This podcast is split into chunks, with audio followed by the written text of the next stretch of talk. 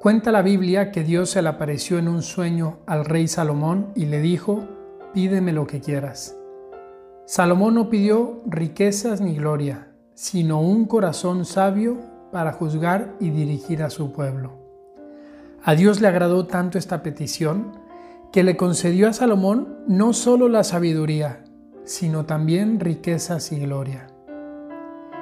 Estamos llegando a la parte final de esta novena, al don más sublime y excelso de todos. Es el don que coordina y ordena todos los demás dones, como el director de una orquesta.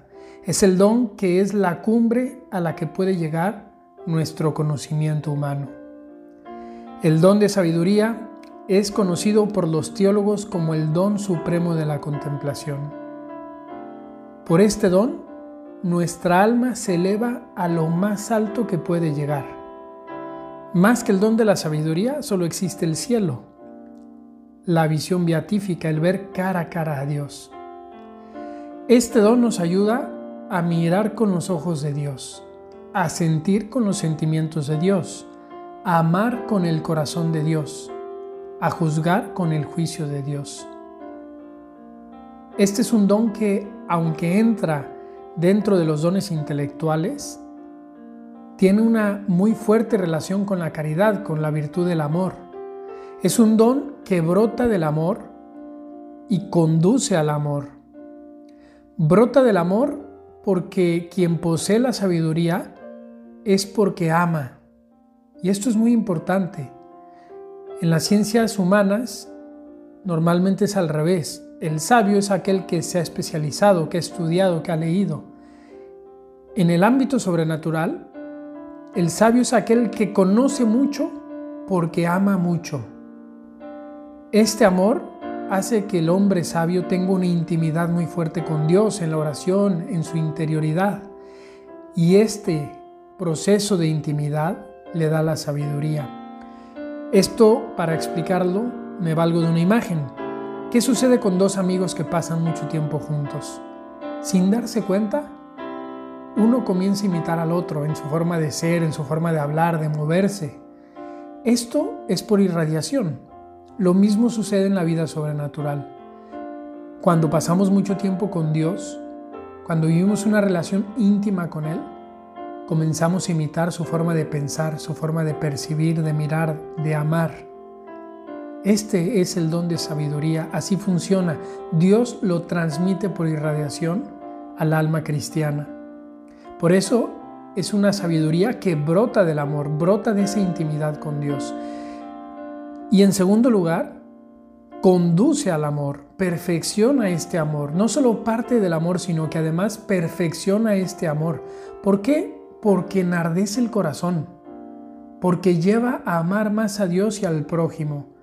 El alma que tiene el don de la sabiduría, por el cual es capaz de ver las cosas desde los ojos de Dios, de sentir ese gusto por las cosas espirituales, de sentir esa dulzura al ver a Dios presente en el prójimo, en consecuencia, ama más, porque su corazón está enardecido porque en su corazón hay un fuego que le lleva a tratar a los demás con más amor. Por eso la sabiduría es el don más excelso, es el don más sublime, porque perfecciona la virtud más excelsa, más grande que puede tener el hombre, que es la virtud del amor, que es la caridad. Queridos hermanos, hemos ido subiendo en estos nueve días desde el don más sencillo hasta el más profundo, hasta el más valioso que podemos tener. Seguramente en todos estos días nos hemos ido dando cuenta de que alguno o varios de estos dones ya están presentes en nuestra vida. Esto es porque todos los dones, como lo hemos dicho en estos días, no son extraordinarios, no son para unos cuantos, no son para algunas personas nada más. Son dones ordinarios, son dones que están al alcance de todos, porque desde que fuimos bautizados, recibimos en nuestro corazón estos dones.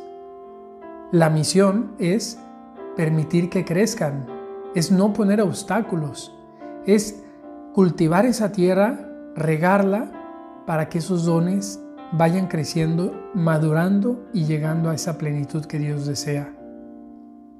Lo único que necesitamos es vivir en gracia, porque cuando estamos en gracia, el Espíritu Santo habita en nosotros.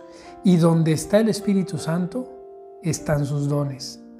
Por eso un buen propósito de esta novena sería el de confesarnos, el de recibir la comunión.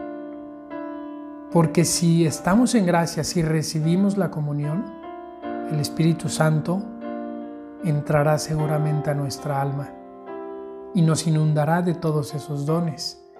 Si tenemos algún impedimento para comulgar, hagamos un acto de contrición y pidamos al Espíritu Santo, pidamos a Dios que entre de alguna otra manera a nuestro corazón, que nos llene de sus dones.